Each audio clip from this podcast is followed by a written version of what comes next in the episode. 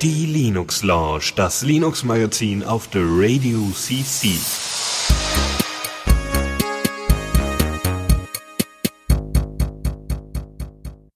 Einen wunderschönen guten Abend hier zur Linux Lounge. Es ist äh, weder Montag noch Donnerstag. Äh, doch, doch, Donnerstag ist heute, ja, doch. Ja, ähm, Donnerstag. Ja, mal wieder Donnerstag, ne? weil wir ja mit unserer doch immer noch relativ neuen und frischen äh, Auflage der Linux Lounge äh, nicht nur den, den Sendetermin geändert haben, ähm, sondern auch äh, so ein bisschen die Aufstellung, denn ich bin wie immer nicht alleine hier, sondern äh, Jan ist mit dabei. Ja, schönen Abend euch. Ja, danke, dass ich wieder dabei sein darf. Und war jetzt leider eine längere Pause. Hoffentlich sind wir jetzt wieder ein bisschen regelmäßiger. Ja, denke ich schon. Und äh, weil wir äh, jetzt äh, versuchen ja, das, äh, das wieder auf, auf richtig, äh, richtige Füße zu stellen, auf, auf stabile Füße zu stellen und dann schauen wir mal. Das wird schon funktionieren. Ähm, wir haben ja heute äh, auch einen ganzen, ganzen Sack voller Themen, äh, den, ja. die du im größten Teil zusammengesammelt hast, was schon mal sehr schön ist. Da bin ich ja mal gespannt. Und dann sollten wir vielleicht auch äh, direkt damit beginnen. Aus, es gibt noch irgendwelche Sachen, die du noch vorhast. Ja, höchstens nochmal einmal die Ankündigung, äh, äh, dass ich die mache.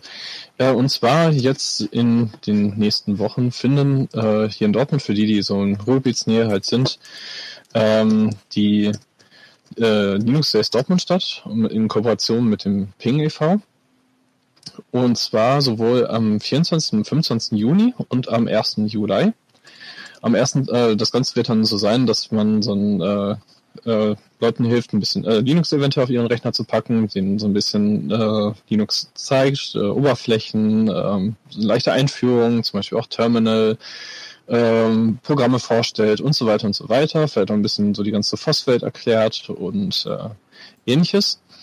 Ähm, es wird dann aber noch ein bisschen weitergehen, dass man ähm, auch noch andere Themen drin hat, wie zum Beispiel Free My Android, ähm, oder auch eine kleine Einführung äh, für die, die mal ein bisschen in Python reinschnuppern wollten, so ein kleines äh, kleine Basics zum, zum Python-Scripting. Ähm, ist ja nun mal auch in, in Linux sehr verbreitet, Python. Ähm, und dann am dritten Tag, das ist dann so ein bisschen advanced-mäßig, also mehr oder weniger, dass man so ein paar äh, Kommandos bekommt, die ein bisschen über den Advanced äh, Basic Teil hinausgehen, dass man mit, sich mit SSH so ein bisschen auseinandersetzt, äh, mit Backups und Borg und mit den unterschiedlichen Linux äh. Das Ganze ist äh, natürlich kostenlos. Ähm, eine Anmeldung ist trotzdem äh, sinnvoll und das äh, kann, kann man nämlich auf der Seite vom Ping machen, also Ping e.V. Dortmund und da dann einfach mal anmelden, äh, dass man dann auch so ungefähr planen kann, wie viele halt kommen und ja, wird ein lustiger Tag werden, wird auch zum Schluss noch ein bisschen grillen, also alles ganz gemütlich und eine ganze Ruhe aufgezogen. Das vielleicht nur als kleine Ankündigung noch. Sehr gut, das heißt, jeder, der irgendwie in der Nähe von Dortmund äh, da anzutreffen, äh, wo findet das genau statt? Das ist äh, in Dortmund Eichlinghofen. Äh, der PingIV ist, ein, das ist so eine kleine Hütte. Muss, äh, die äh, Anfahrtsdaten stehen dann auch nochmal auf deren Webseite, auch die genauen Uhrzeiten von den einzelnen Vorträgen. Ähm, ist, wenn man es, äh, wenn man jetzt nicht genau weiß, wo doch in Elchenhofen ist, so, ich sag mal im Südwesten etwa, in der Nähe der Universität. Äh, doch Südwesten, ja. In der Nähe der Universität. Sehr gut. Gut, ja. Ähm, äh, es gibt ja noch die Linux Days. Gibt es ja irgendwie, äh, Linux Days. Es gibt ja noch die, wie heißen sie denn nochmal? Linux, Linux Presentation Days. Genau. Ja. inwieweit haben, gibt es da irgendwie Überschneidungen, nicht nur inhaltlich, sondern vielleicht auch personell oder? Also ähm, erstmal keine wirklichen Überschneidungen. Die Linux äh, Presentation Days waren ja in, vor zwei Jahren, wenn ich mich jetzt gar nicht täusche, in Berlin halt äh, gestartet worden und sind jetzt mittlerweile sogar tatsächlich international und äh, waren vor, ich glaube, ein, zwei Monaten oder einem Monat etwa. Und ähm, da hat man mit der Foss AG, zu, also wir als Foss AG mit dem ähm, Chaos-Treff Dortmund zusammen was auf die Beine stellen wollen. Und dann hatte der Pingler noch gesagt, äh, ja, das wäre eigentlich echt ganz cool. Und weil wir halt noch relativ viele Linux-Vorträge im Repertoire hatten, die tatsächlich nicht in einen Tag passten, äh, haben uns gedacht, ähm, komm, wir ziehen das Ganze nochmal ein bisschen äh, größer auf. Ähm, aufgrund von Namensüberschneidungen nennen wir es dann halt nicht Presentation Days, sondern halt dann ein bisschen anders. Und äh, bieten das dann halt entsprechend nochmal an anderer Stelle halt an. Hm. Gut. Ja, äh, dann würde ich sagen, äh, fangen wir dann auch mit dem ersten Thema, äh, mit dem, mit unserer ersten Rubrik an, nämlich Neues aus dem Repo. Und äh, da möchtest du uns mal ein bisschen was über Parrot, äh, Parrot OS oder Parrot? Ja. Okay, gut. Äh, Parrot. OS, Weil du genau. hattest uns ja schon in der letzten oder vorletzten Folge der Linux ah. Ah. schon ein bisschen was darüber was erzählt, aber jetzt ist auch eine neue Version draußen. Genau, es ist jetzt tatsächlich schon ein bisschen was her, als ich das hier vorgestellt hatte. Ähm, ich muss auch gestehen, ich habe es mittlerweile von meinem System runtergeschmissen, ähm, aus leicht persönlichen Differenzen. Ähm, ähm, äh, genau genommen, weil Parrot sich da so ein bisschen selber ins Bein geschossen hat. Ich hatte die äh, Bildschirmhelligkeit ähm, auf Null geregelt, was dazu führt, dass der Bildschirm komplett ausging. Und ähm, selbst wenn man in die Konsole kam, die Datei, in der die Bildschirmhelligkeit gespeichert wurde, ja, nicht die Gruppe root durfte darauf schreiben, sondern nur die Person root. Und von Person root hatte ich kein Passwort. Mhm. Ähm, PyroOS hat sich damit ein bisschen selbst ins Bein geschossen. Also, ich weiß nicht. Ähm, auf jeden Fall, PyroOS ist jetzt in einer neuen Version verfügbar. Es gibt ähm, viele, viele, äh, oder ein paar Verbesserungen. Die haben ein paar Bugs gefixt. Ähm, genaue Aussagen haben sie tatsächlich nicht gemacht. Ich habe es gesucht. Ähm, auf jeden Fall, was sie noch gemacht haben, ist mir aufgefallen, die haben jetzt gerade, also abgesehen davon, dass sie eigentlich eine äh, Pentesting-Disto sind, haben sie jetzt auch nochmal ihr ganzes System einmal so, ich sag mal, ein bisschen abgespeckt im Sinne von, äh, dass sie auch noch äh, eine Version zur Verfügung stellen, ohne diese ganzen Tools, ähm, die man dann fürs Pentesting braucht, sondern einfach nur so, so eine stinknormales OS. Ähm, die wollen auch noch mal ein bisschen weiter auf die äh, ARM-Schiene gehen und auf Mikro, also auf äh, Mikro-PCs halt irgendwie sich, äh, sich einfinden, so wie ja auch schon äh, Kali Linux das ja auch gemacht hat. Ähm, und wenn ich das jetzt gerade, ich glaube, das ist auch noch relativ aktuell in der Diskussion richtig verstanden habe, ähm, wollen sie auch jetzt bald von De dem Debian weggehen und auf Debian übergehen, weil der einer der Developer System äh, die nicht mag. Ähm, weil es irgendwie veraltet findet. Auf jeden Fall, neue Version ist verfügbar. Ähm, der benötigte Speicherplatz von dem System wird ein bisschen reduziert. Ähm, das Ganze soll angeblich zuverlässiger arbeiten. Ich weiß nicht, wie weit noch weitere Bugs gefixt worden sind. Keine Ahnung. Dazu wird wenig gesagt, aber angeblich soll es zuverlässiger sein. Ähm, und was halt noch als Verbesserung mit dazu kommt, ist, dass äh, das anonyme Surfen, was bei Ihnen kurz AnonSurf genannt wurde, noch ein bisschen verbessert wurde. Auch dazu gab es leider wenig Aussage. Ähm, ich habe es noch nicht eingetestet. Ich weiß nicht, wie weit das äh, mittlerweile fortgeschritten ist. Ich weiß auch nicht, wie, wie das System so ganz ohne die ganzen Tools aussieht. Wahrscheinlich ziemlich ähnlich, aber ich finde es wahrscheinlich nur mal interessant, das irgendwann nochmal auf den PC zu packen. Aktuell habe ich es aber leider noch nicht getestet. Auf jeden Fall Pilot OS 3.6 ist hier. Sehr schön. Ja. Ähm, ich schließe mich da gleich mit einer neuen Version von Koi IM an, was vielleicht nicht so wahnsinnig vielen bekannt ist. Es ist äh, ein alternativer Jabber-Client, ähm, der ähm, ja vor allem in Go geschrieben ist, das ist wohl das, wohl das bekannteste oder besonderste, also das Besondere an dem an dem Client, ähm, hat jetzt eine neue Version 038 und äh, ist halt abgedatet worden natürlich mit dem Support der jeweiligen Go, äh, ähm, Go Language, ähm, hat noch so allerlei andere Sachen, so ähm, äh, zum Beispiel das war, äh, wartende Kontakte im Sinne von, ähm, dass sie bestätigt werden, dass, äh, dass bei Jabber äh, sie angenommen werden, also Freundschaftsanfrage quasi. Ähm, die wär, da gibt es sogar die Möglichkeit, diese auszublenden, wenn man besonders viele hinzu, äh, in der Vergangenheit zu, hinzugefügt hat. Ähm, also es sind so kleine Features, es ist wirklich ein kleiner Release, aber sie haben halt ohne Ende ähm, Bugs auch wieder gefixt, äh, ge ge gefixt. Ähm, und zwar äh, gibt's jetzt auch äh, einen Encryption-Tab, ähm, der äh, bei der äh, bei der äh, Account Creation, also wenn, wenn man ein Konto anlegt, dass der vorher nicht vorhanden war. Also das heißt, der ist, der ist einfach ausgeblendet worden. Das wurde glücklicherweise gefixt. Ähm, ja, äh, also noch so allerlei anderen Kram. Es gibt jetzt auch die Möglichkeit, genau, DuckGo zum Beispiel, der Server ist gar nicht mehr vorhanden. Äh, also der, der Jabber-Server, den DuckDuckGo damals angeboten hat, der, der ist nicht mehr da und der wurde jetzt auch aus der, aus der Liste der supporteten äh, Server äh, rausgeworfen. Also es, das Besondere daran ist, äh, dass äh, vor allem auf Omemo, glaube ich, aufgebaut wird. Also es soll so sehr encryption-technisch äh, gut unterstützt werden. Ähm, noch so ein paar Sachen mit Fedora wurden gefixt. Also einfach mal da reinschauen und einfach es mal wieder ausprobieren, weil CoreM ist jetzt nicht das, was man, äh, wo man jetzt sagen würde, okay, da ist jetzt in der letzten Zeit wahnsinnig viel passiert an Releases. Also der vorherige Release, also 037, ist am 27. Oktober 2016, also im Oktober 2016 veröffentlicht worden. Ähm, und jetzt im Juni wieder, also knapp, äh, ja, noch nicht mal äh, mehr so, ja, ein halbes Jahr, mehr als ein halbes Jahr. Das ist schon ähm, da, da kann es vielleicht den einen oder anderen geben, der vielleicht mal Lust hat, äh, sich das genauer anzugucken und einfach mal damit dran arbeiten möchte, äh, einen kleinen äh, Java-Client nochmal deutlich zu verbessern.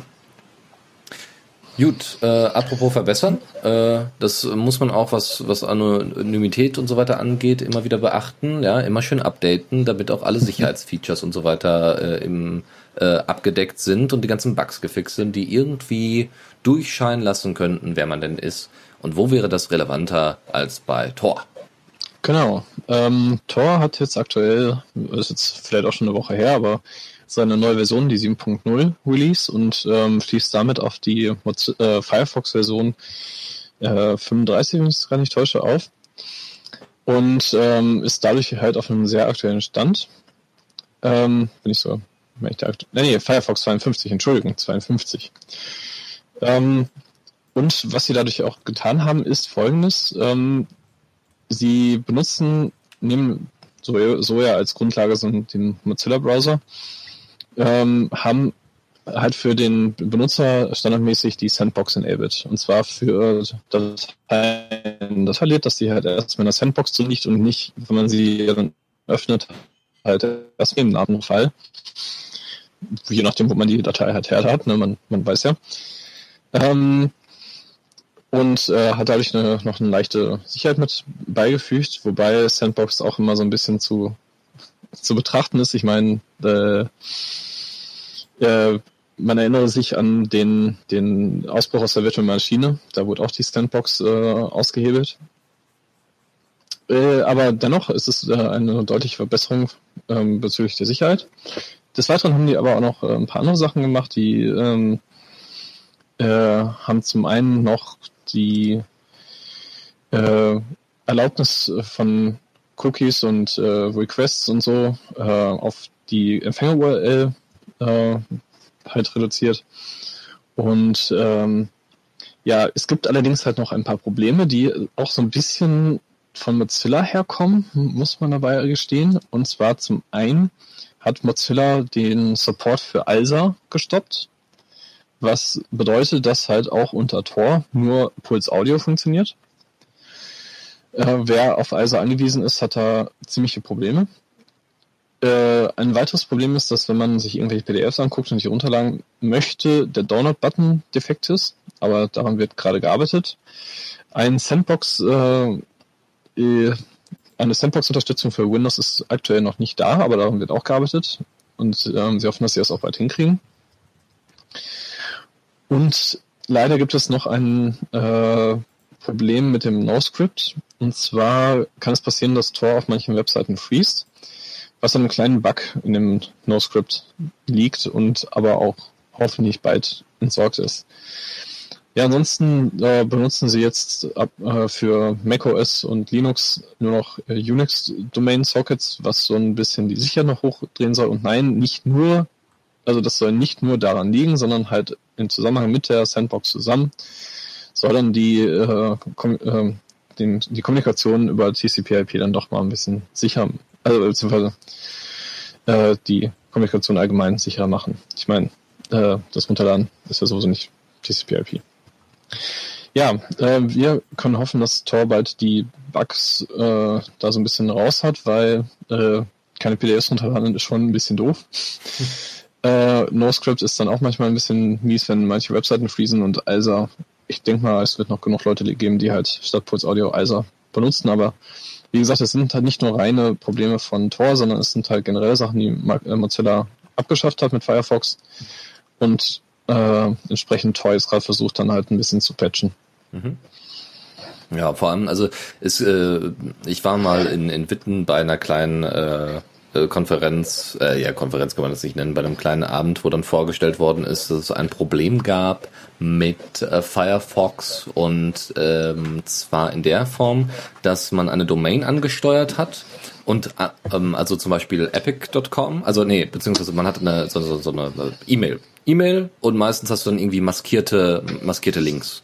Klickst auf diesen Link, dieser Link ist dann, ähm, also auf den Linktext, dieser Link ist dann meistens irgendwas Verschwurbeltes, irgendwas. Und es gibt aber per JavaScript die Möglichkeit, dann oben den Link zu ändern, oben in der URL-Bar. Das heißt, die fällt nachträglich gar nicht auf, dass du dich gar nicht mehr auf, dass du dich gar nicht auf der, zum Beispiel der offiziellen PayPal-Seite befindest, sondern es wird oben in der URL weiterhin paypal.com angezeigt, obwohl du gerade auf einer Phishing-Seite bist.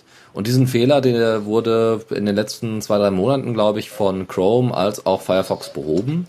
Und bei, äh, bei der Version 52 bin ich mir gar nicht sicher, ob es da auch behoben worden ist.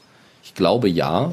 Aber solche Sachen hatte ich dann im Hinterkopf, weil ja erst vor kurzem 53 rausgekommen ist mit Multiprozessor-Architektur und so weiter von Firefox, äh, die das Ganze nochmal schneller gemacht hat. hat ähm, und äh, da bin ich immer so ein bisschen, habe ich immer so im Hinterkopf, okay, äh, wenn sie jetzt nicht auf der alleraktuellsten Version von Firefox rum, äh, rumarbeiten, dann ähm, kann das natürlich auch wieder so ein Problem sein, weil dann irgendwie kleine Bugs einfach nicht gefixt worden sind.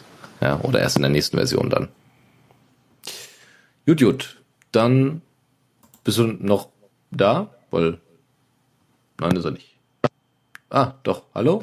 Ah, ja, ja, ja, ja. Alles klar. Ich bin noch da. Okay. Weil es so ruhig wurde. Ähm, dann würde ich sagen, von Privacy-Kram Gehen wir zu Linphone, wer sich daran noch erinnern kann. Eines, also seit 2001 gibt es Linphone, das ist ein ZIP-Client, also ZIP steht für, also es ist äh, für, für Voice-over-IP-Verbindung, also noch bevor Voice-over-IP Standard bei Deutscher Telekom und Co. war, ähm, gab es damals äh, SIP-Verbindungen, wo man dann halt vom Rechner aus äh, mit anderen Leuten äh, den, auf den Telefonanschluss telefonieren konnte. Gab es dann eben SIP-Server, gibt's auch immer noch und so. Ähm, und im Moment äh, nach und nach wurde das mehr oder weniger Standard, glaube ich. Oder vielleicht gibt's inzwischen proprietären Standard, ich weiß nicht. Ähm, auf jeden Fall äh, hatte das damals schon ziemlich viele, viele Vorteile, ja, weil man einfach an einem Rechner sein konnte, Kopfhörer auf, Mikro an, fertig, ohne dann die ganze Zeit am Hörer zu sitzen. Ähm, und der Client dafür, äh, Linphone, wie gesagt, gibt's seit 2001 und ist, ähm, naja, ist so ein bisschen in die Jahre gekommen. Jetzt haben sie aber die 4.0er-Version rausgebracht und das äh, sieht gut aus. Ja, also äh, nicht nur, dass es irgendwie äh, optisch deutlich ansprechender ist und auch bedienbar erscheint ähm, und somit auch mal mit den ganz vielen anderen äh, Chat-Clients, die sich in den letzten Jahren, Jahrzehnten aufgetan haben, ja, ob es jetzt WhatsApp ist oder Riot oder was auch immer, ähm, durchaus mithalten kann. Ne? Also es gibt jetzt eine, eine äh, interaktive Searchbar, die halt einmal alles durchsucht, äh, ja, also alle Protokolle, alle Mitschnitte und so weiter, ähm, die aber dann auch immer angepasste Ergebnisse zeigt, je nachdem, was man denn da vorher gesucht hat. Dann äh, es gibt jetzt HD-Videotelefonie, die jetzt möglich ist. Ähm, man kann während des Gesprächs chatten, was ich jetzt nicht als Feature anerkannt hätte, aber es stand tatsächlich auf der Webseite.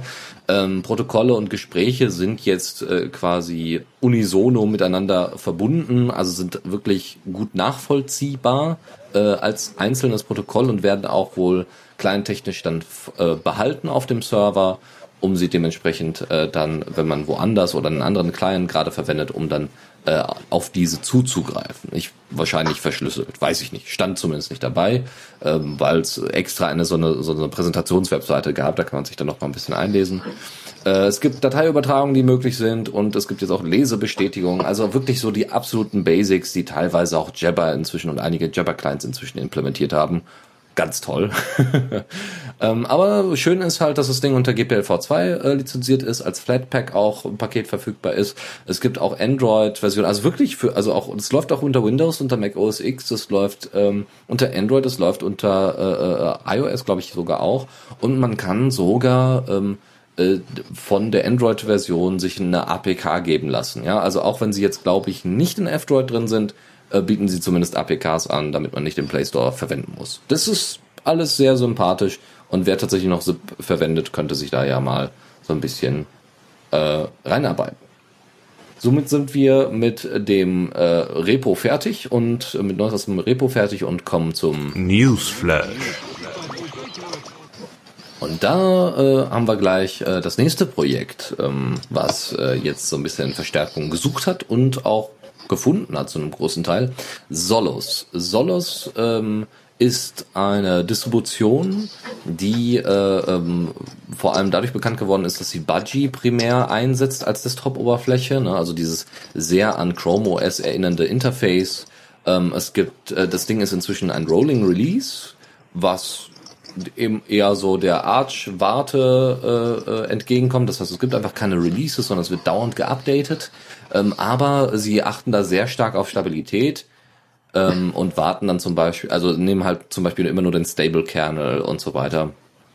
Ähm, äh, sie benutzt als Paketverwaltung YPKG, äh, äh, was von Pardus äh, Linux eingesetzt wird. Pardus ist eine, ähm, also hat so ein, so ein, so ein Puma und Panther oder Gepard oder so als Logo ähm, und äh, ist eine türkische Distro. Und ähm, ich muss zugeben, dass ich jetzt von YPKG noch nichts, noch nicht so viel gehört habe. Aber äh, falls das jemand ausprobiert, einfach gerne mal zurückmelden und einfach gerne mal so ein bisschen berichten, wie sich das denn so äh, im Gegensatz zu vielleicht anderen äh, Paketmanagern anfühlt und wie sich das nutzen lässt. Der hauptberufliche Entwickler ist Ike Doherty und er äh, hat jetzt gesagt, so, ähm, ich habe das ja jetzt jahrelang ehrenamtlich gemacht und ähm, wir sind aber jetzt inzwischen irgendwie doch ziemlich stabil und das ist auch irgendwie alles ein tolles Projekt und wir haben eine große Userbase, aber wir brauchen einfach jetzt hauptamtliche Mitarbeiter. Und dann hat er gesagt, können wir das nicht über Patreon lösen? Ähm, hat eine äh, Kampagne gestartet, hat gesagt, wir brauchen 2500 Dollar monatlich mindestens und dann kann er sich auf die Suche nach äh, Leuten begeben, also ne, dass die Pat äh, äh, Patreons tatsächlich regel äh, ne, ihren kleinen Antrag, äh, Anteil leisten und damit das Einkommen von einem ähm, von einem Programmierer beziehungsweise von einem Entwickler äh, und und Maintainer äh, berücksichtigen. Das finde ich schon eine ziemlich coole Sache, weil äh, der macht wahrscheinlich viele Sachen parallel, einmal an der Distro arbeiten, dann ein bisschen an dem Desktop, weil diese Desktop-Oberfläche wohl aus dem Solus-Projekt heraus entstanden ist und immer noch mehr oder weniger Alleinstellungsmerkmal von Solus ist, weil es gibt zwar Budgie Remixes von Fedora und, und auch von Ubuntu, glaube ich, aber trotzdem, ähm, ne, wenn man da so einen Maintainer hat und dann auch noch Rolling Release, äh, dann äh, kommen natürlich die Features als allererstes bei denen. ja, schöne Geschichte. Ho hoffentlich wird das was. Und dann schauen wir einfach mal, äh, wie es mit Solus so weitergeht, weil äh, in letzter Zeit ist mir das zumindest im RSS-Feed-Reader doch öfters mal aufgefallen, dass viel über Solus gesprochen wird. Ähm, vielleicht da mal ein Auge drauf halten. Vielleicht steigert das, äh, steigen sie auch noch mal bei Distro Watch oder so. Werden wir dann sehen. Ansonsten haben wir jetzt einen Geburtstag zu feiern. Ja, tatsächlich. Und zwar einen 30-jährigen Geburtstag tatsächlich. Ähm, um eine Sache, die wenigstens genauso viel Streitpotenziale hat äh, bezüglich der Betonung oder Benennung wie zum Beispiel Linux und GNU Linux, nämlich GIF. Unser schönstes Graphical Interchange äh, Format wird 30 Jahre alt heute, auf den Tag genau. Und zwar vielleicht nochmal so ein kurzer, ähm, kurzer Abriss, wie das denn damals so entstanden ist. Und zwar wurde GIF damals 1987 entwickelt und äh, tatsächlich am 15.06 äh, veröffentlicht. Und wie man vielleicht erstmal, vielleicht die auch die das Ganze erst so mit dem ganzen Internet-Rauschstand äh, kennengelernt haben, zähle ich mich selber zu, ähm, vielleicht auch nicht mitgekriegt haben, das Ganze wurde tatsächlich nicht im Internet geboren und wurde nicht als äh, direkt solches dann äh, verwendet, sondern wurde von CompuServe damals äh, äh, da dessen Kunden halt zu dem Zeitpunkt noch keinen Zugang zum Internet hatten und so halt mehrere Bilder halt in einer praktisch äh, in einer Datei halt mit übertragen werden konnten, die sich dann nacheinander abspielten. Das Witzige war tatsächlich, dass die Animationen, die man dadurch machen konnte, eigentlich bis zu dem da, äh, Zeitpunkt halt mehr so ein Randdetail waren. Ähm, jetzt kam es dann halt letztendlich noch dazu, dass halt äh, dank der Kompression, die verwendet wurde, dem Lempel Civ Welch, ähm, das leider patentiert war, dann doch eher zu manch einem Streit kam, sodass halt ähm, der eine oder andere erstmal gewerblich verklagt wurde, bis es dann irgendwann auf die Privat-User-Ebene runterging und die auf irgendwelchen privaten Webseiten dann irgendwelche GIFs hatten, äh, ebenfalls verklagt wurden. Ähm, aber äh, der Streit wurde dann auch tatsächlich 2004 beigelegt, da denn äh, dann das Patent auslief. Und seitdem ist das GIF frei, frei verwendbar. Ähm, 1905, äh, allerdings war auch tatsächlich die Loop-Funktion noch nicht dabei. Die kam tatsächlich erst durch Netscape und zwar 1995. ähm, beziehungsweise äh, wäre es tatsächlich 1998 komplett aus dem Blickfeld und aus dem Internet verschwunden, wenn es denn nicht zu dieser Animation gekommen wäre. Denn dadurch hat sich erst halten können. Ähm, eine weitere Renaissance erlebt es tatsächlich dann nochmal 2003 durch MySpace. Hätte ich ehrlich gesagt auch nicht erwartet. Oh Mann. Und ähm, hatte seinen wirklichen Höhepunkt und ist auch aktuell noch einigermaßen hoch dabei, 2011 durch soziale Netzwerke und halt die große Meme-Culture, die halt äh, existiert. Allerdings muss man sagen, ist das auch ein durchaus sehr veraltetes Format, was zu dem Zeitpunkt damals zwar sehr, sehr mächtig war, mittlerweile doch eher veraltet ist und viele Videocodecs, ähm, zum Beispiel HTML5 oder so, dann doch mächtiger sind und ein bisschen kompakter und ähm, das Ganze ein bisschen schöner machen wodurch halt jetzt gerade so ein bisschen an dem Ast vom GIF so rumgesicht wird durch HTML5. Mal sehen, wie gesagt GIF sich noch hält. Aber du meintest jetzt nicht, dass HTML5 jetzt irgendwie äh, ein Codec darstellt, weil äh, so nein, Sachen, nein, die, nein. Mit, die, die mitkommen, ne? so WebM natürlich, oder so. Natürlich, ja, HTML5 ist natürlich nicht nur ein Videocodec, aber bietet natürlich auch ein, der wird halt also auch sehr, sehr häufig mittlerweile verwendet. Mhm ähm, anstatt von GIF. Und viele gehen ja auch statt äh, zu GIF dann eher zu irgendwelchen Videoformaten, auch im, in der Meme-Culture halt über. Sogar bei 9gag inzwischen und das soll ja, was heißen. Ja, tatsächlich. Ähm, und mal nochmal so zu dem Namen. Äh, es gibt diesen großen Streit, heißt es denn jetzt GIF oder heißt es denn GIF? Erfinder äh, Steve Woolwright sagte damals, dass GIF heißt, angelegt an die amerikanische Erdnussbutterfirma. Ähm, Im Deutschen ist es aber auch tatsächlich okay, Gift zu sagen, weil das G bei uns halt ein, ein sehr hartes. Nichtsdestotrotz ist Gift ja durchaus nicht mehr oder war bisher wenig aus der Gesellschaft wegzudenken durch zum Beispiel ganzen durch äh, die Personen, die Nine Gag kennen oder die halt auch so schon mal immer auf irgendwelche bewegten Bilder im Internet gestoßen sind oder wer kennt nicht zum Beispiel die äh, äh, die die Nine Cat oder so ne ähm, alles schön bewegte Giftbilder ähm, ich persönlich kann mir das Gift gerade nicht aus dem Internet wegdenken. Ich bin aber noch sehr gespannt, wie es denn im weiteren Verlauf sein wird, weil, wie gesagt, Videocodecs sind da so ein bisschen hinterher. Aber heute soll es erstmal nur um GIF gehen, denn 30 Jahre wird mir ja auch nur einmal und ist ja auch schon eine ordentliche Zeit, die dieses Format hinter sich hat. Mhm. Vor allem ja auch mit vielen Patentstreitrechten, äh, Patentstreitereien und äh, Problemen auf dem Wege. Ja. Ja, sehr cool. Postmarke OS ist ein Smartphone-Betriebssystem, was alte Smartphones wieder zum Leben erwecken soll, indem es auf Alpine Linux basiert, was eine relativ minimale Distro ist, die nicht viel benötigt, aber trotzdem ganz toll funktioniert und gerne auch bei Servern eingesetzt wird.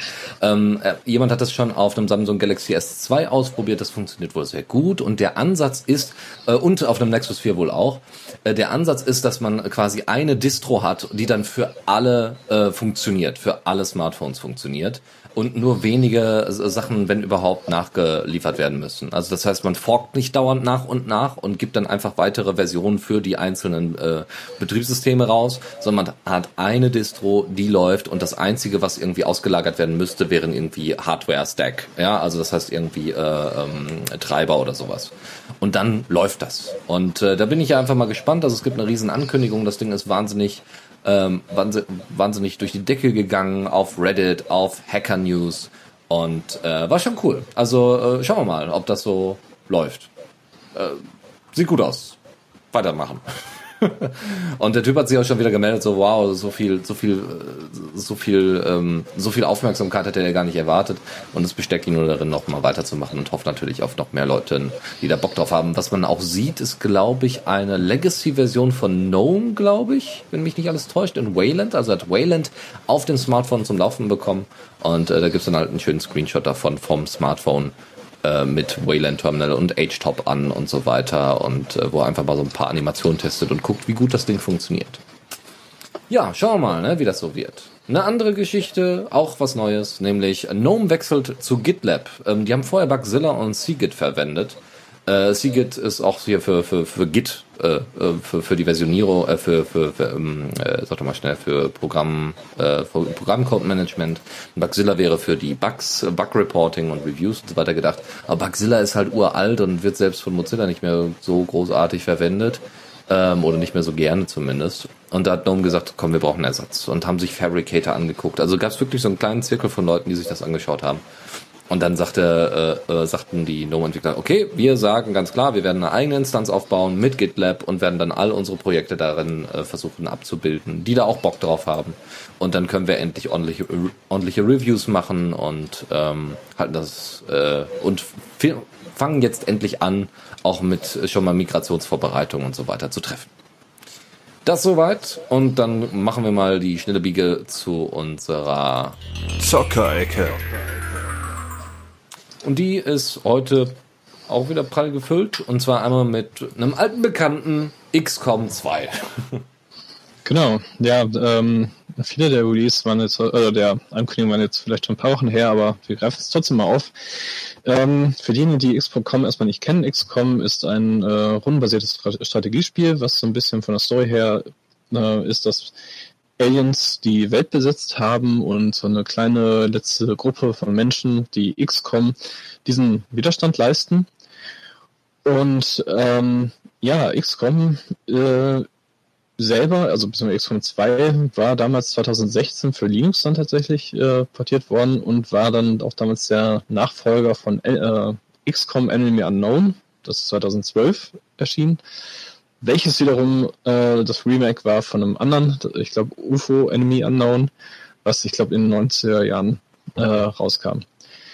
Ähm, ich persönlich finde, XCOM sieht auch schon sehr, sehr interessant aus. Und was jetzt passiert ist, dass nämlich äh, bald ähm, äh, die Erweiterung War of the Chosen von XCOM 2 bald auch für Linux halt rauskommen soll. Ähm, beziehungsweise ist jetzt tatsächlich schon erschienen. Was sie mit sich bringt, sind da ein paar Heldenklassen, die da hinzukommen. Ähm, Im Deutschen werden sie heißen Templar, Scharmützel und Schnitter. Im Englischen werden sie ein bisschen andere Namen tragen. Äh, die alle ihre eigenen, natürlich taktischen Sachen ähm, mitbringen. Ich habe auf der Homepage von XCOM 2 tatsächlich sehr, sehr, sehr lange rumgeklickt und habe leider nicht rausfinden können, was für schöne Erweiterungen die mit sich bringen. Ähm, da waren die dann doch irgendwie ein bisschen zurückhaltend, wie mir scheint. Im Gegensatz zu dem, was ansonsten dazu kommt, nämlich noch eine weitere Klasse für die Advent, die Gegnerklasse, die Aliens, wo äh, eine neue Klasse hinzukommt, die sich nennt Spektre, die dunkle Kopien von XCOM-Soldaten erstellen kann. Das heißt, äh, man kann auch durchaus mal gegen seine eigenen Soldaten kämpfen müssen, beziehungsweise halt Kopien äh, und die von sogenannten Purifiern und Priest halt äh, Attacken ähm, kontern können. Ja, aber Des Weiteren wird für die Mission äh, noch äh, eine weitere weitere Gegner eingeführt, und zwar nämlich The Chosen, die dann so Stück für Stück ihren Weg in dieses Spiel halt reinfinden. Ja, wunderbar. Äh, hörst du mich noch? Ich höre dich noch. Gut, weil, äh, ja, äh, alles gut. Ähm, ja, rundenbasiertes Spiel vor allem. Äh, muss ich hm. zugeben, ist nicht mein Ding. Also hast du aber jetzt XCOM mal mh, gezockt und bist da irgendwie Fan von? Weißt du da irgendwie mehr zu? Ich persönlich habe XCOM tatsächlich äh, nicht gespielt, habe aber oft schon mal irgendwie da reinschnuppern können und ich finde, es sieht halt äh, recht nett aus. Rundenbasiert äh, Spiele finde ich eigentlich gar nicht mehr schlecht. Ich meine, man kennt es zum Beispiel äh, von Civilization, man kennt es von ähm, beispielsweise Command Conquer hat es irgendwann aufgenommen gehabt. Man kennt es von besonders, und da kommen wir ja auch gleich nochmal einmal zu, ähm, der Total War Serie, die ja das ganze Konzept auch noch mit aufbaut und aufnimmt. Und äh, ich persönlich finde rundenbasierte Strategiespiele relativ äh, schön, weil man äh, viel planen kann, weil man so eine etwas globalere Sicht hat von dem Ganzen. Äh, und wir auch manche Spiele es dann tatsächlich kombiniert haben, dass man eventuell auch switchen kann zwischen anderen äh, Spielmodi. Ähm, ich fand aber XCOM sah tatsächlich schon immer relativ sehr, sehr interessant aus. Nur wie gesagt, leider bisher nicht angespielt. Okay. Aber würde ich gerne mal machen. Dann kommen wir jetzt zu, einem, äh, zu einer neuen großen Version, nämlich von der Pizza Connection. Wo, worum handelt ja. es sich denn da? Äh, Im Gegensatz jetzt zu der zum rundenbasierten äh, haben wir jetzt hierbei ein, ein Aufbau-Simulator-Spiel. Äh, äh, und zwar vielleicht erstmal nicht, wie man äh, erwarten würde unter Connection halt, dass man irgendwie Pizzas ausliefern muss oder äh, Pizzen, Pizzen ausliefern muss oder ähnliches, sondern wo es tatsächlich darum geht, eine europaweite Pizzeria-Kette aufzubauen. Äh, ja, tatsächlich, es gibt ein Spiel, wo man eine Pizzeria-Kette aufbauen muss. Klingt erstmal vielleicht ein bisschen, bisschen lasch von, von der Thematik her, ist aber wohl relativ cool. Ich hatte mal ein bisschen reingelesen und zwar ähm, Pizza Connection 3 ist ja tatsächlich jetzt auch schon äh, das Remake von einem Remake praktisch. Und das erste Original erschien 1994. Und was es damals mit sich brachte und auch jetzt äh, wieder dabei sein wird, ist folgendes, dass man eigene Pizzen erstellen kann, was dazu führt, dass man diese auf den Stadtteil, in dem man halt die Pizzeria dann tatsächlich hinstellt, halt äh, das Ganze anpassen muss, um halt möglichst erfolgreich zu sein und seine Konkurrenz halt so ein bisschen austrumpfen kann. Aber um das Ganze mal ein bisschen aufzupeppen, kommen auch mal so ein bisschen graue Sachen mit rein, so graue Geschäfte, wie sie es nennen, dass man tatsächlich auch Sabotage ausführen kann und Anschläge auf die Konkurrenz, dass man äh, Leute bestechen kann, mit Waffen handeln kann, um so ein bisschen das Geschäft zum, zum Laufen zu bringen und halt möglichst ne, äh, eine Monopolstellung als Pizzeria aufzunehmen. Mhm. Ähm, optisch muss ich sagen, äh, finde ich es ganz nett. Es äh, ist jetzt äh, keine gestochene scharfe Grafik, ist aber, finde ich, für so einen Aufbausimulator auch nicht immer so zwingend notwendig. Ähm, Release soll es, äh, der Release soll im Frühjahr 2018 sein und ich finde vielleicht nicht ganz so, äh, so, so unglaublich genial wie Tropico selber, aber es hat so eine ähnliche Grafik dann tatsächlich und ist sogar tatsächlich von den, äh, von den Machern von Tropico selber. Was halt äh, relativ cool ist, weil wer die Tropico-Reihe halt kennt, ne, der, ah nee, Entschuldigung, Entschuldigung, Entschuldigung, da muss ich mich berichtigen, das ist tatsächlich nicht von den äh, Tropico-Machern, ähm, da habe ich jetzt gerade mich mit einem anderen Spiel vertauscht, was ich gleich noch vorstelle, sondern von den lieben, äh, lieben Personen von Kybernetic Corporation. Das ist ein deutsches Entwicklerstudio. Ähm, aber nichtsdestotrotz hat so eine leichte Tropico-ähnliche Grafik, was halt recht schön ist, weil ich meine, wer Aufbauspiele kennt, das kommt nicht so hundertprozentig auf die Grafik an, hat noch so ein bisschen, bisschen abgerundeten Stil da mit bei. Und äh, ja, der Pizza Creator sieht auch sehr vielversprechend aus. Ich persönlich freue mich sogar tatsächlich auf dieses Spiel und ich, äh, ich fände es sehr äh, schön, das dann im kommenden Jahr mal anzuspielen. Ja, sehr und, schön. Ja, ähm, weil, ja, dazu ja. würde ich sagen, kommen wir zu dem äh, auch Essens-ähnlichen äh, Titel. Genau, ich hatte auch gerade so überlegt, okay, wie kann man jetzt eine super Überleitung machen? Zum Beispiel, hm, was sind die Grundvoraussetzungen, die man für eine Pizza benötigt? Genau Zutaten. Und wo kriegt man so eine Zutaten? Ja, genau vom Bauernhof. Und was machen Leute, die auf dem Bauernhof sind? genau, sie knallen sich gegenseitig ab.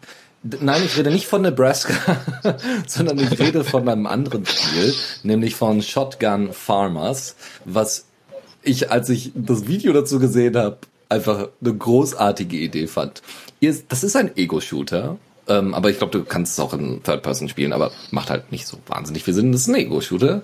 Du läufst da auf, tatsächlich auf, auf einer Farm-Map rum, knallst andere Farmer ab. Und das Besondere ist aber, dass jedes Mal, wenn du nicht triffst, dort, genau an diesem, äh, an diesem Ort, wo die äh, Kugel hingeflogen ist, eine Blume wächst, die dann wieder Waffen zur Verfügung stellt. Was ich ein großartiges Prinzip finde. Ja, das heißt, wenn du als Sniper eine Niete bist, dann wirst du dadurch bestraft, dass um die Person, die du nicht getroffen hast, dauernd neue Waffen spawnen, die immer besser werden und die mit denen dich dann genau die Person dann killen kann. und das ist einfach sehr niedlich, sehr einfach gehalten, äh, auch so ein bisschen äh, cartoonhaft. Ähm, einfach mal reinschauen. Ähm, die Leute von Gaming on Linux, die ich ja für ihre Arbeit ganz jedes Mal wieder lobe, weil sie es wirklich ganz toll hinkriegen, äh, ähm, auch äh, gleichzeitig so ein halbes Review mitzuliefern, obwohl es eigentlich nur eine Ankündigung ist. Ähm, warum, dieses Ding wurde jetzt vor kurzem aus dem Early Access rele äh, released. Dann haben die Leute es, also bei Steam, dann haben die Leute von Gaming on Linux es ausprobiert und haben rausgefunden, dass der äh, Full Screen Mode nicht funktioniert. Aber im, im Fenstermodus funktioniert das alles. Äh, nur, dass ihr euch nicht wundert, warum das Spiel nicht funktioniert. Äh, das werden die sicherlich auch noch irgendwann fixen und das ist, äh, dann ist es mal gut. Gut, kommen wir jetzt zu einem größ wieder zu einem größeren Spiel nach XCOM und äh, einem anderen rundenbasierten Spiel, nämlich Total War. Genau, und zwar genau genommen Total War Shogun 2. Ähm, auch dabei muss ich sagen, ich habe äh, Shogun tatsächlich bisher nie gespielt von der Total War Serie, aber ich äh, habe durchaus das ein oder andere Total War Spiel selber gespielt. Und Total War Shogun 2 ist der siebte Titel aus der ganzen Shogun-Reihe, äh, aus der ganzen Total War-Reihe. Und ähm, wie vorhin schon mal kurz äh, erwähnt, ist es, äh, wer Total War vielleicht nicht kennt, äh, an sich ein unbasiertes Globalstrategiespiel. Ähm, welches allerdings auch immer wieder in Echtzeit-basierte Taktikschlachten wechselt. Nach, zum Beispiel, wenn man gerade irgendwie eine Stadt angreift oder ähnliches. Ähm, man kann natürlich auch den PCs ausrechnen lassen, kann es aber auch selber manövrieren und sogar meist noch äh, ein besseres Resultat dann rausholen. Ähm, von der Story her hängt das Ganze so ein bisschen äh, an den Anschluss des äh, Onin-Krieges im 16. Jahrhundert äh, äh, an und das Land ist aufgeteilt in einzelne Clans und man selber als Spieler nimmt man die Rolle eines Clans und plant die Eroberung von Japan. Und ähm, äh, dieser Titel wurde, ähm, jetzt muss ich gerade mal kurz gucken, ähm, wird dann auch tatsächlich bald für das Linux-Betriebssystem bereitgestellt und sogar eine Erweiterung, die Shogun 2 Fall of the Samurai, die tatsächlich sich mit dem, mit dem Untergang der Samurai beschäftigt und, äh, und zwar etwa im 19. Jahrhundert, wird auch tatsächlich äh, für Linux portiert werden. Ähm, ich persönlich bin, äh, bin durchaus ein großer Fan damals gewesen und bin es auch immer noch der ganzen Total War Serie. Ich finde, es sind immer super, super Spiele, die grafisch echt ziemlich, ziemlich genial sind. Sowohl halt, äh, was die globale Ansicht angeht, aber auch was halt äh, den Einzelkampf angeht, zum Beispiel Lichteffekte und auch teilweise Einheitendetails und so, finde ich echt richtig genial. Ähm, es ist auch immer relativ äh, recht interessant, was man so wirtschaftlich, also dass man so eine wirtschaftliche Komponente hat, dann aber auch so eine strategisch, äh, strategische Schlachtkomponente. Man muss seine Städte ausbauen, man muss gucken, dass man halt genügend Einheiten zur Verfügung hat, man muss äh, gucken, wie gut die Festung bewacht ist und braucht eventuell Belagerungstürme. Ähm, und auch wenn es jetzt nicht direkt mit äh, sowas wie Civilization zu vergleichen ist, weil es dann doch mal noch ein bisschen anderes Spielprinzip ist, ist es äh, von, von den Gedanken, die man sich während dieses Spiels machen muss, dann doch sehr ähnlich, auch wenn vielleicht solche Aspekte wegfallen, wie zum Beispiel eventuell mal Religion oder ähnlichem, je nachdem, welchen Teil man spielt. Ähm, ich kann äh, das Spiel auf jeden Fall ganz herrlich sehen. Ich freue mich sehr, dass, äh, dass ein, weitere Total War, ein weiteres Total War für Linux portiert wurde. Und wenn ich mich jetzt gerade auch äh, nicht täusche, wurde auch damals, als äh, die Shogun-Serie zum ersten Mal released wurde, ähm, das von der von der Community sehr, sehr, sehr, sehr stark gefeiert äh, und war auch ein sehr, sehr geniales Spiel. Ähm, ja, ich persönlich freue mich drauf. Äh, auch da, glaube ich, würde ich mal gerne einen Blick reinwerfen, weil ich habe lange, lange Zeit kein, äh, kein Total War mehr gespielt. ja, dann kommen wir mal vom 16. Jahrhundert, ja, vom 19. Jahrhundert äh, wieder ins, äh, naja, 21. Äh, Jahrhundert. Genau. Äh, wie vorhin schon mal gesagt, äh, von den Entwicklern von Tropico, da weiß man ja ungefähr, was man kriegt, äh, wer Tropico halt kennt, ähm, kommt Surviving Mars. Äh, vielleicht erstmal für die, die Tropico nicht kennen. Tropico ist dann auch so ein Strategiespiel, ähm, bei welchem man tendenziell die Rolle eines Herrschers übernimmt. Es gab zum Beispiel damals Piraten, es gibt halt äh, einfach irgendwelche äh, zum Beispiel bei Tropico 3 waren es dann irgendwelche karibischen Herrscher, wie zum Beispiel Fidel Castro oder ähnliche Leute. Ähm, von diesen Leuten kommt jetzt mal vom, von der Karibik und all dem ganzen Kram weggehend von den Inseln kommt äh, Surviving Mars, welches vom Spielprinzip sehr ähnlich sein soll. Und zwar besiedelt man den Mars und ähm, baut sich da seine eigenen kleinen Städte auf, muss da gucken, dass die Leute halt entsprechend genügend zu essen haben, muss gucken, das auch äh, kulturell als äh, so seinen Gang nimmt, dass zum Beispiel irgendwelche ähm, Aufstände niedergeschlagen werden, denke ich mal, dass das aber auch halt entsprechend, äh, wenn man auf so kleinem Raum hockt, dann irgendwie durch durch äh, durch Vergnügen oder so der Lagerkoller nicht ganz so groß wird. Man wird durch das Ökosystem auch auf, ähm, mit der Zeit immer auf größere ähm, Proben gestellt, dass immer neue Gefahren dazukommen. Und grafisch orientiert sich das äh, genauso äh, ziemlich nah an den Tropico-Spielen. Also so ein leicht süßer Touch, ähm, sehr, sehr stark abgerundet. Ähm, äh, aber es geht ja dabei dann auch tendenziell nicht so um die perfekte, haargenaue Darstellung von kleinen, Det also von Mikrodetails, sondern eigentlich mehr um das Gesamtbild. Und das sieht, wenn man sich so die, die Screenshots, die es da gab, äh, gibt, halt anguckt, sehr, sehr, sehr, sehr gut aus. Und dieses wird äh, 2018 auch im Frühjahr released und da kann man sich sehr, sehr drauf freuen. Ja, sehr schön. Dann kommen wir mal zu unserer letzten Rubrik und zwar zu Tipps und Tricks.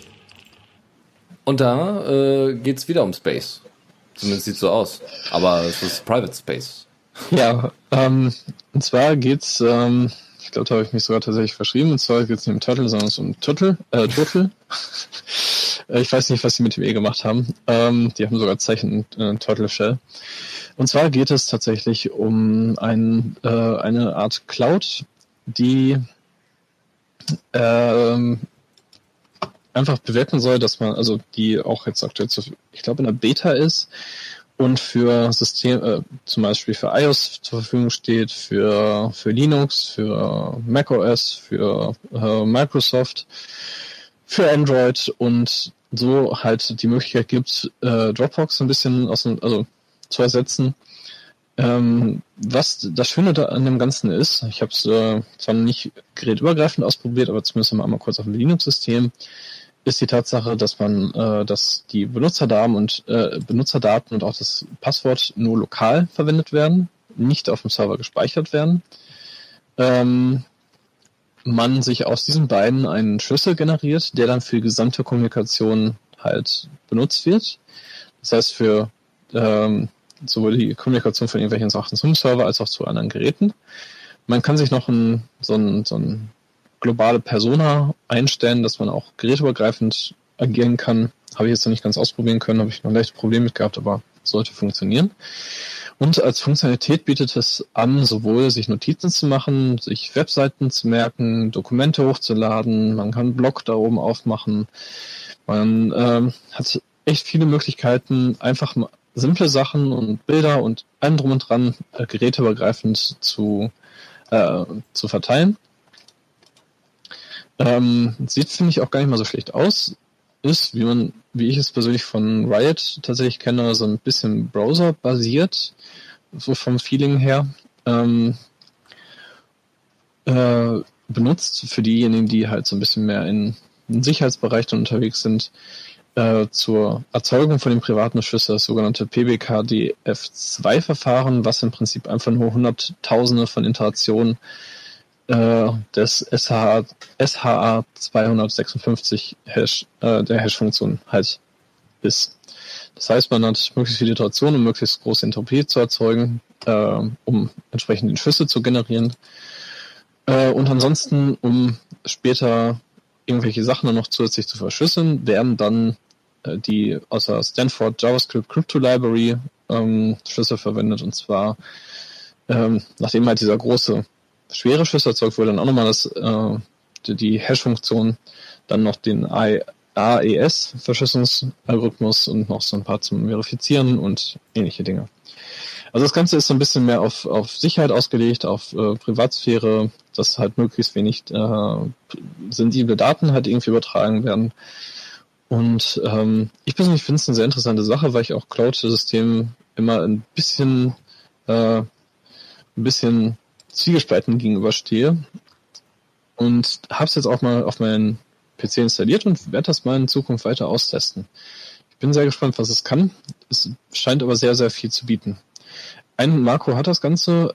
Äh, es ist zwar durchaus kostenlos, allerdings auch nur bis zu einem bestimmten Bereich, nämlich wenn man irgendwann eine bestimmte Grenze überschritten hat, was das Datenvolumen, was man hochgeladen hatte, angeht, dann wird man irgendwann halt nicht drum rumkommen, sich auf die kostenpflichtige Version umzuschreiben. Hm. Ja. Ja, ansonsten ähm, haben wir für die Tipps und Tricks jetzt noch so ein paar Link-Tipps. Und zwar ähm, haben wir zum einen gefunden äh, fünf Must, äh, five Must-Have Security Tools für Linux-Systeme. Da ist zum Beispiel, ein, äh, also sind fünf Programme aufgelistet, die so ein bisschen da in der Richtung äh, interessant sein könnten. Ein Virusscanner, äh, dann haben wir eins für Rootkits. Ähm, wir haben äh, was zum Encrypten. Wir haben zwar auch äh, Wireshark aufgelistet, um jetzt ein bisschen das Netztraffic zu überwachen. Und was ich relativ interessant finde, auch FireJail. Äh, Jail. Und was FireJail ist, ist einfach eine Möglichkeit, zum Beispiel Firefox in einem kleinen, ich sag mal, Gefängnis zu starten, das halt äh, alles ein bisschen mehr abgekapselt ist, so ein bisschen Sandbox-mäßig. Ähm, das könnte relativ interessant sein, mal so ein bisschen sich durchzuklicken. Ähm, des Weiteren haben wir noch so ein kleines FFmpeg-Tutorial gefunden. Ähm, bei FFmpeg ist ja durchaus auch ein etwas größeres Programm und sich da mal so ein bisschen die Basics anzueignen oder mal irgendwelche Sachen zu konvertieren, was ich jetzt auch noch machen muss für die Linux Lounge. ähm, sich da mal so ein bisschen durchzuklicken. Dann hab ich, haben wir noch gefunden so ein äh, äh, ähm, Invaders, das ist ein äh, Space Invader für die Kommandozeile. Das ist so ein kleiner, ähm, kleines Tutorial, wie man es halt aufbaut und also wie man es dann halt äh, installiert und äh, zum Starten bringt und so. Finde ich relativ lustig. So als kleinen Gag für zwischendurch. Und ähm, wie man sich halt unter verschiedenen ähm, Systemen, zum Beispiel unter Arch oder unter Debian-basierten Systemen oder äh, Fedora oder äh, CentOS oder ähnlichem, die alle ja ihre unterschiedlichen Packet, äh, äh, Paketsysteme haben, aber sich aus einer bestimmten Paketquelle einmal die ganzen, äh, aus einem bestimmten Repository die ganzen Pakete halt einmal anzeigen lassen kann. Nur so als kleine, kleine äh, Sachen, wo man sich ein bisschen durchklicken kann, ein bisschen dazu gucken kann, wenn man es bestimmt braucht. Hm. Ja, damit sind wir dann auch durch. Das ist sehr schön. Ja, trotz dieser äh, widrigen Umstände würde ich sagen, haben wir das ja ganz gut gerockt. Ähm, ich würde vorschlagen, genau, beim nächsten Mal, äh, weiß nicht, ist Chris dann eigentlich wieder da? Nee, ne?